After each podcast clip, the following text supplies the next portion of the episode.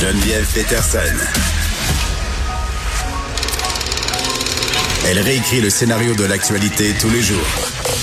Vous écoutez Geneviève Peterson. Cube Radio. On a de la belle visite en studio. Simon Boudreau, qui est auteur et metteur en scène. Salut, Simon. Salut. Bon, là, inquiétez-vous pas, là, à cause du variant Omicron, on porte nos scaphandriers. Oui, exact. non, mais je, je voulais te recevoir parce que je suis allée voir euh, ta dernière pièce à la licorne. Ça s'appelle Je suis un produit. Et là, c'est comme si je voulais faire un disclaimer, Simon. OK. C'est comme pas une vraie entrevue parce que euh, ça va être comme un- une entrevue de filles très groupies. OK, mon Dieu. ça commence... On m'avait, euh, on m'avait pas prévenu. tu peux laisser tomber ta garde. Non, mais c'est parce que j'ai- beaucoup aimé cette pièce-là pour plein de raisons. Premièrement, le jeu des acteurs est absolument extraordinaire. Éric Bernier, euh, Alexandre Dano, Louis-Olivier Moffett, Ouda Riani, Catherine Ruel sont bons. Les textes, la mise en scène, je veux dire, tout marche euh, dans cette affaire-là. Puis, tu sais, en préparant l'entrevue, je me disais... euh, je, je veux trouver une façon de résumer ce que ça raconte parce que ça raconte tellement de choses en même temps. Oui. Mais mettons, on peut-tu essayer d'expliquer aux gens c'est quoi l'histoire? Oui, oui. Ben, en fait, euh, l'histoire principale, c'est qu'on suit euh, Jihan, qui est une immigrante marocaine dans la quarantaine, qui se trouve pas d'emploi, Ouais. euh, qui est musulmane non voilée, et elle se fait dire en entrevue plein de choses, comme quoi elle a pas l'air si arabe que ça, qu'un doctorat c'est trop, Oui. qu'elle devrait me dire juste qu'elle a fait une maîtrise, plein d'affaires. Puis elle décide de passer une entrevue en, en mettant un voile, et elle se fait engager dans une compagnie de marketing. Donc elle se ramasse à défendre le voile alors qu'elle le mettrait pas dans la vraie vie.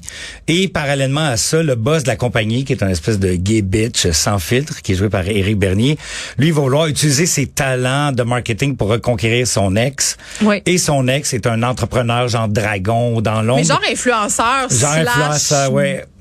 Gars mononcle limite. Oui, comme on non, qu'entrepreneur. Ben comme on en, on en voit plein, Oui, oui. euh, qui va faire une espèce de joke limite sur les Arabes. Puis là, il est en train de tout perdre. Puis là, la compagnie fait de marketing. canceller.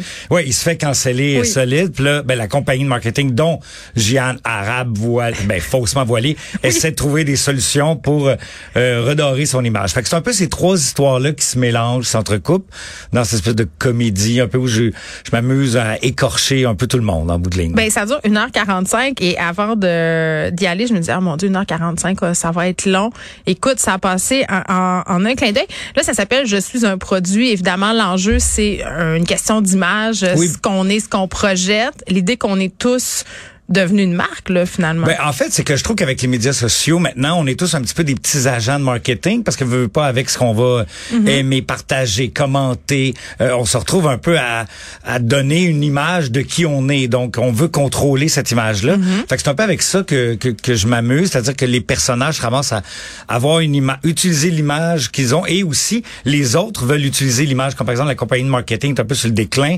Puis là, ils engagent cette, cet arabe-là voilé, ils sont donc contents qui est voilé parce que là, ils font, ah mon Dieu, comme ça. Oui, puis il y a flash à tous leurs clients. Exact, il y a flash partout pour montrer qu'elle est là plus ou moins subtilement. Jeanne. Oui, Jeanne, euh, tu sais puis euh, Jeanne est avec nous tout ça, fait que fait qu'il l'utilise donc on utilise aussi l'image de l'autre, c'est un peu ça que que ben pas que je remets en question mais que je brasse un peu les cartes pour nous amener Ouais. à rire puis à réfléchir aussi. Il y a des projections vidéo pendant la pièce, Oui. des stories, Oui. euh, qui sont hilarantes. Là, si vous y allez, prenez bien euh, le temps de regarder ces, ces projections-là. Je me suis reconnue, pour vrai, dans le contenu partagé sur les médias sociaux. Je me trouvais limite vraiment ridicule, mais, mais je trouve que c'est une force de ce que tu as réussi à faire. Simon, c'est de rire de nous sans qu'on se sente comme une bande de quatre. À aucun moment, j'ai senti que tu nous prenais de haut. Puis j'ai même senti, parce qu'il y a des personnages quand même, euh, puis ça c'est une des forces, là, ils sont, ils sont antipathiques, mais ils sont sympathiques. Il y a comme Ouais. une, une bienveillance. Oui, euh, euh, ben en fait, ce que j'aime moi en, en comédie, c'est que les personnages ont quand même trois dimensions. C'est-à-dire que oui, un côté deux. Tu sais, au début, on parlait tantôt de l'entrepreneur un peu qui est slash mon oncle.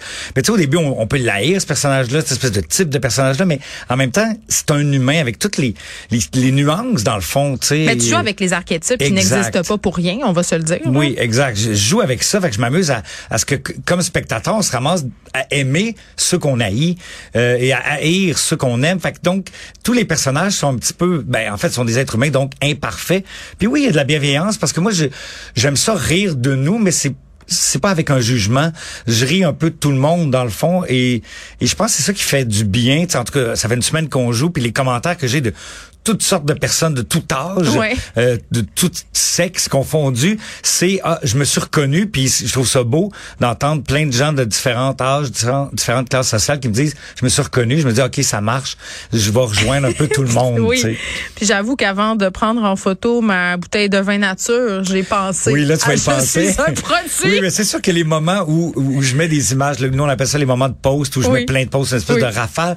J'ai voulu mettre tout ce qu'on peut voir. Tu sais, dans une journée, je me dis, ah, j'aimerais ça que après le show, le monde, là, hey, j'ai vu, on a vu les excuses dans une auto, bon, on a vu plein d'affaires. Ouais. là, On cherche qui? On cherche les références, Les références. Oui. il y en a plein de références, puis je m'amuse avec ça, autant de, le vidéo de chat que le, euh, le nouveau joujou qu'on a acheté, Techno. Ouais. Fait que, tu sais, je voulais vraiment qu'on on soit qu'on se reconnaisse avec comment ce qu'on voit, ce qu'on commente, ce qu'on aime des médias sociaux. Un peu. Oui, puis tes personnages, euh, ils sont vulnérables à, à bien des égards et cette vulnérabilité-là, ils la montrent pas sur les médias sociaux. Pas du tout. En fait, je, je crée inévitablement des contrastes. C'est-à-dire, après une scène où on a eu accès à un moment de super Mm. vulnérabilité d'un personnage, ben tout de suite après, on va avoir, euh, il va mettre, il va partager plein de choses où il est là avec un gros sourire, puis qu'il va Mais bien. Ben, l'antithèse de ce qu'il de ce qu'il ressent finalement. L'antithèse de ce qu'il ressent, ouais. Tu sais exact. combien de personnes euh, après un break-up ou quand tu chicanes avec ton chum, tu t'en vas sur Instagram, puis tu fais un magnifique selfie dans Exact. le soleil là. Oui, en disant euh, Ah, plénitude. oui, ouais, oui, c'est pour que l'autre soit un peu jaloux là. Oui, oui, on a tous fait ça. Je, je l'ai fait aussi. Je me moque de moi aussi. Oui. Ah. Puis en même temps, euh, tu sais, avec tout ce discours justement sur le fait qu'on est un produit, il y a ce côté aussi qu'on comprend très. Ça se passe dans une agence de marketing, Oui. donc on a accès au officiel de ce monde-là. Puis il y a un personnage qui déplore un peu d'avoir participé à ce grand superfuge-là social, parce que moi c'est ce que je retire aussi de, de, de ce de ce texte-là et de la pièce, c'est euh, on comprend très bien au final pourquoi on fait tout ça. Tout nous pousse vers ça. On est coupable Oui. de rien entre guillemets. C'est comme si on était guéri de même par la force des choses. Bon, on est compris dans une machine du marketing. Ouais. C'est-à-dire que maintenant, tout est, on, on le voit puis on le vit comme ça aussi. Un, un grand titre, euh, tu sais, il y a moins en moins de nuances. C'est dur. En fait, Mm. la nuance demande du temps. Puis on vit dans une société où tout est rapide. On regarde. euh, mais les élections sont faites selon des modes de marketing. C'est un peu ça que que, on que emprunte de plus en plus au code du Eh, marketing. euh, complètement en en. Mm-hmm. élection, on le voit, tu sais. Euh, et donc, je trouve qu'il y, y y a un effet pervers là-dedans, tu sais. Puis justement, il y a personne de coupable. En même temps, comment on fait Ben, tu sais, j'arrive pas avec des solutions. Ma job de dramaturge, c'est plus de, de mettre en lumière, de poser des De mettre questions. une loupe sur oui, cette de mettre une loupe sur cette affaire-là, sur cette. Comme tu dis, c'est on, on, on est pris dans le système. Comment comment on en sort ou comment on. Oui. on- Puis tu abordes des sujets sensibles comme le racisme, Oui. comme la discrimination positive. Puis ça, on va y revenir. Mais, mais ton processus d'écriture, je veux qu'on en parle parce Oui. que, à mon sens, en tout cas comme autrice, le- les procédés humoristiques, l'écriture humoristique, mais qui fait réfléchir, c'est une des affaires les plus difficiles à réussir. Comment tu travailles? Parce que le rythme Oui, est oui. important. Oui, complètement. Ben, oui, c'est ça. On est en comédie, on est dans le monde du marketing. Tu sais, pour moi, c'était important que ce soit comme un feu roulant. C'est vrai que c'est lié. Oui, non, mais c'est c'est con, mais tu sais, je voulais vraiment que ce soit un feu roulant ce Ouais. show-là. J'adore ça que les gens disent, hey, tu sais, j'ai eu des spectateurs qui sont sortis à la fin, on disait, je, je la réécouterais là. Moi là. aussi, moi aussi, C'est- je voulais que ça continue, puis j'étais essoufflée pour Éric Bernier Oui. qui fait une performance olympique. Oui, il est extraordinaire. Mais bref, pour l'écriture, cette pièce-là, ça a été particulier parce que ben justement, ah, j'étais en pleine, on était en, tout le monde en pleine pandémie, puis j'étais Mm. en train d'écrire ça. J'avais des scènes un peu éparses, puis j'avais j'avais besoin d'entendre et j'ai travaillé avec les comédiens. C'est la première fois que je fais ça, et donc j'ai approché ces comédiens-là en, leur- en leur disant pas qu'ils allaient jouer le show. On savait pas encore quand ça allait être euh, produit, et Ben donc oui. on a fait une espèce de laboratoire sur six mois. Ils lisaient des scènes, on en discutait. Je revenais un mois après avec d'autres scènes, on discutait des personnages, des thèmes, des fois de voir est-ce que je vais trop loin, comment comment aborder ce sujet-là, comment donner toutes les angles? Fait il y avait beaucoup euh, de discussions après les scènes. puis Ça m'a vraiment nourri comme Ben, la limite, comme comment, auteur. comment vous l'avez travaillé? Parce que moi, il y a bien des moments où j'étais assise dans mon bar puis je me disais, ouh là là, il là, là, là, là, on est sur la ligne. Oui, je pas vois sa juste ligne. un peu, là. Mais, Mais- comment on la traverse pas, cette ligne-là? Parce que tu la traverses jamais. C'est ça qui est un tour de force, je trouve. Ouais, ben c'est vraiment, je pense, en lien avec la sensibilité de des, des cinq acteurs, Ouais. actrices qui sont là. C'est-à-dire qu'à un moment donné, tu sais, je le voyais, oh non, ça, ça passe pas. Ah, ça, c'est c'est à la limite mais c'est le fun qu'on y soit à la limite puis c'est sûr que Ouais. il y a toujours un doute tu sais je suis content de voir que ça marche les gens embarquent par dans- par l'humour et T'avais les- peur?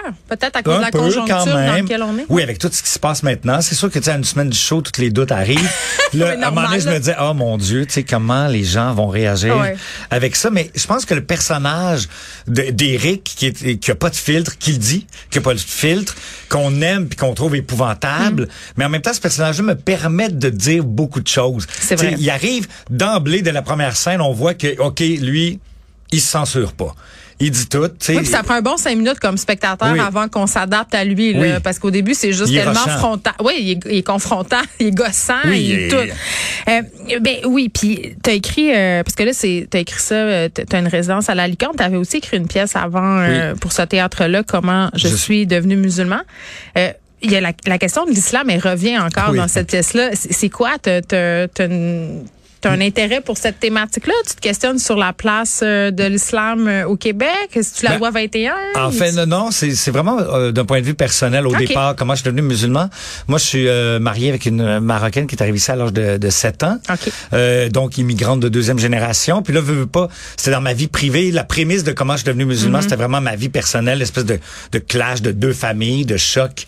Euh, elle qui qui était aussi musulmane que moi, je suis catholique. Fait que. Donc, pas vra- tellement. Donc pas tellement, mais avec des parents plus plus musulmans, peut-être plus catholiques aussi le bord. Fait que comment comment tout ça euh, vit ensemble? Et en- fait, après ça, c'est j'ai rencontré la comédienne Ouda Riani, qui est une grande comédienne au, au Maroc, tu sais, qui a joué dans 25 films. Elle Mm-hmm. était coach d'arabe sur comment je suis devenu musulman. Elle était trop jeune pour le euh, pour le rôle de la mère, trop vieille pour le rôle de la fille. Puis c'est une artiste avec laquelle je veux travailler. Puis à un moment donné, j'ai eu ce flash là, la prémisse de départ. Je dis ah mon Dieu, j'aime l'idée justement à cause du voile, de tout ce qui se passe ici du voile, de jouer un peu avec l'inverse. Elle est obligée, à met le voile, passer une entrevue. Puis elle- elle- c'est le voile qui fait avoir une job. Moi, je trouve ça pas. Puis là, j'ai lancé cette idée-là à Ouda pour dire T'aimes-tu cette idée-là, toi? Ouais. Ça te parle-tu? Tu jouerais Ouais. tout ça? Puis elle était crampée, ben raide. Puis elle m'a dit, hey, moi, je- j'embarque, c'est sûr, c'est sûr que je veux faire Oui, ça. fait que ça a été comme le coup d'envoi. Un peu, c'est donc un peu une rencontre. Je pense que, je, je pense pas que je vais continuer, là, avec l'islam. C'est, là, ça là, a donné t'as même. fermé mais- le cercle. Ouais, j'ai fermé le cercle. bon, puis je, je dévoilerai pas un punch de la pièce avec Oui. ce fameux voile. Euh, là, ça peut pas juste être une entrevue euh, complaisante. Je, peux pas m'empêcher de te poser la question sur la cigarette au théâtre. là, mettons fumer, c'est un geste artistique? 1960. Ben, euh, ben là, ça doit fumer quoi? Parce que là, l'interdiction, c'est qu'on n'a plus le droit d'avoir quelque chose qui, euh, une, une quelconque herbe qui Ouais, émet de la, la- les cigarettes au théâtre, c'était pas des, c'était pas une patente inventée. Oui, mais on fumait de la sauge, Ouais. mettons, là, tu sais. Mais là, même ça, on n'a pas le droit. Bon. Mais moi, je- moi, oui, moi, je dis que c'est un geste artistique. C'est-à-dire que tout est un geste artistique. S'il y a une cigarette, il y a une raison, tu sais, il y a plein, que, comme Serge Denoncourt en a parlé dernièrement, je trouve qu'il en a parlé avec, euh, C'est avec brio. C'est-à-dire, tu sais, il y a des, il y a des pièces où la tension sexuelle repose sur la présence de la cigarette, euh, le, le refus de la cigarette. Mais s'il y a un personnage qui craque tout d'un coup, le fait de fumer va, va, va dire quelque chose au spectateur parce que on sait qu'il fume plus, puis tout d'un coup il craque, puis il va prendre une cigarette. Bon, on sait ce que ça signifie au point de vue émotif Ouais. d'aller une cigarette. Donc, à partir du moment où ça peut vouloir dire quelque chose sur le personnage, sur au point de vue dramaturgique, moi je trouve que c'est un geste artistique comme un geste artistique de servir euh, euh, de la boisson, de, de caler trois bières sur scène. C'est un geste artistique. On dit quelque chose avec ça. Je trouve que c'est une aberration. Tout ça, tout ça autour de la cigarette, là, je trouve qu'on on, on tombe dans des zones. Mais ça ouvre la porte à des affaires pas le fun. Ben, des affaires pas rapport, même. On est même plus dans pas le fun, on, est dans le pas rapport. Ben, ça fait un peu, euh, ça fait un peu puritain. Ben, c'est-à-dire que là, ça. tant qu'à ça, tu sais, euh, la nudité, tant qu'à ça, euh, la, sexualité sur scène. Mais non, c'est posé ça, la question avec la déesse sur le geste de consommer de la drogue Oui. sur la scène parce que c'était quand même des actrices mineures. Oui. Ça a été relativement compliqué à aboutir. ouais. Donc, euh, je peux comprendre. Mais ça signifie quelque chose, pas Ben- vrai? ben oui, Tu puis comme artiste, tu le sais, tu sais, comme auteur, autrice, quand on met ça, quand on va mettre la présence de la drogue, Il y a une raison. Si on fait ça pour le fun, tu sais, arrêtez de nous lire. Tu sais, mais je veux dire, c'est pas, c'est pas ça le but. Il y a une raison à ça, puis ça fait partie de notre société. Je trouve que c'est, pour moi, on se cache les yeux, on est comme, c'est comme l'idée de sacrer. Ça me rappelle ma grand-mère qui disait, sac pas, sac pas. Moi, je trouve extraordinaire. On est supposé être dans une société où on est complètement laïque, qu'on Ouais. fait la promotion de la laïcité. Donc, en quoi le fait de dire tabarnak, ça devrait être mal? C'est un Hey. mot comme un autre. Exact. Simon Boudreau, ce fut intéressant. Hey, grand plaisir. Euh, allez voir euh, sa pièce Je suis un produit. C'est présenté à la licorne jusqu'au 18 décembre. Mais la bonne nouvelle, c'est qu'il reste des billets. Oui. Merci.